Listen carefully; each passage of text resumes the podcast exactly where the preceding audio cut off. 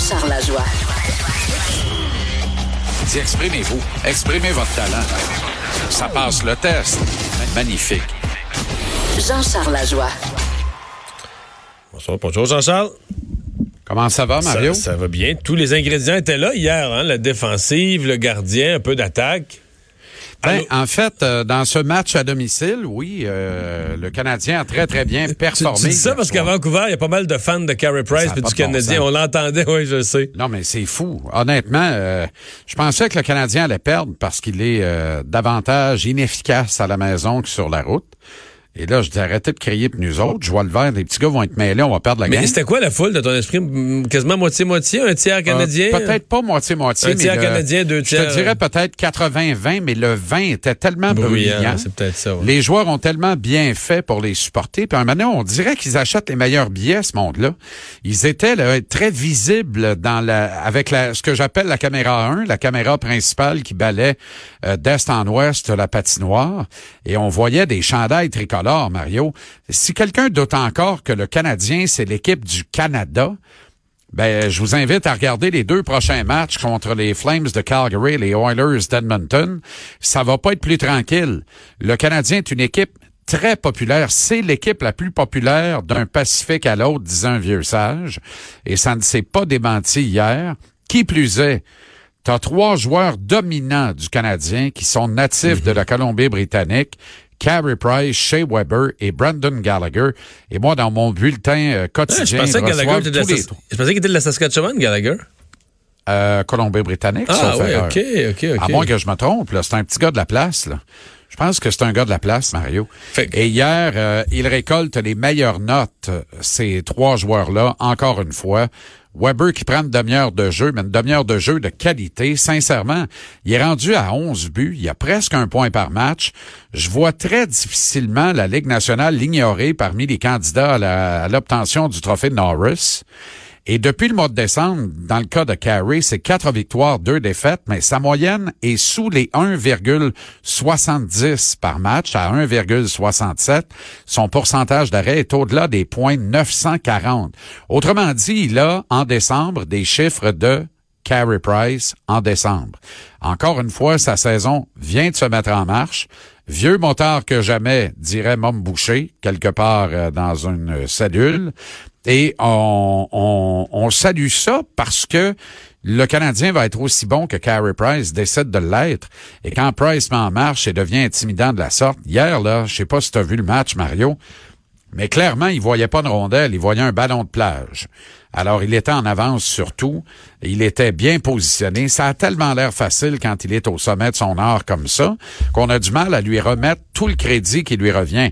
Hier, c'est un deux points signé Carey Price. Et le regretté Pat Burns me disait, quand tu as le luxe, parce que lui, il l'avait eu, ce luxe-là, avec Martin Brodeur chez les Devils du New Jersey, même avec Félix Potvin à l'époque, tu te rappelles Félix Lechat chez les Leafs de Toronto, et aussi, dans une certaine mesure, avec Patrick Roy chez le Canadien, il dit quand tu as le luxe d'avoir un gardien qui va te chercher 20 points de classement à lui seul dans l'année. Si le goaler est capable de t'en gagner 10 à lui seul, tu sais tu t'en vas dans ton office après le match, tu dis ce soir, c'est le gars avec les grosses pattes qui a gagné le match à lui seul.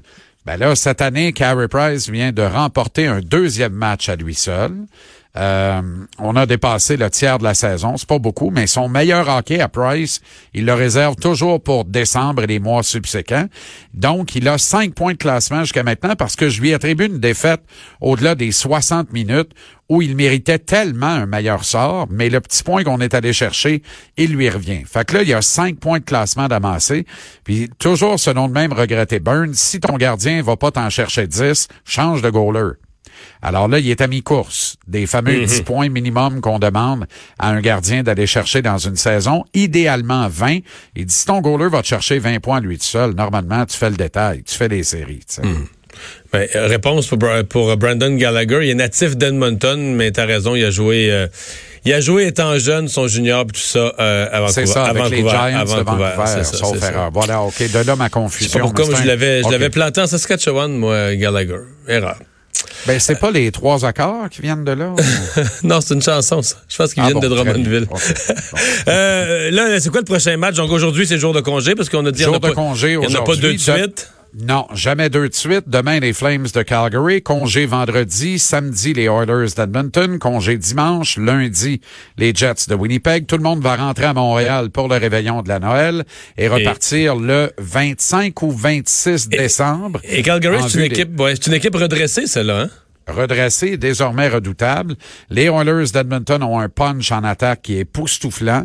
Donc, eux, ils attendent la défensive du Canadien en salivant. Maintenant, il faudra s'attendre à Edmonton samedi à ce que Weber et Sherrod en jouent une demi-heure encore une fois.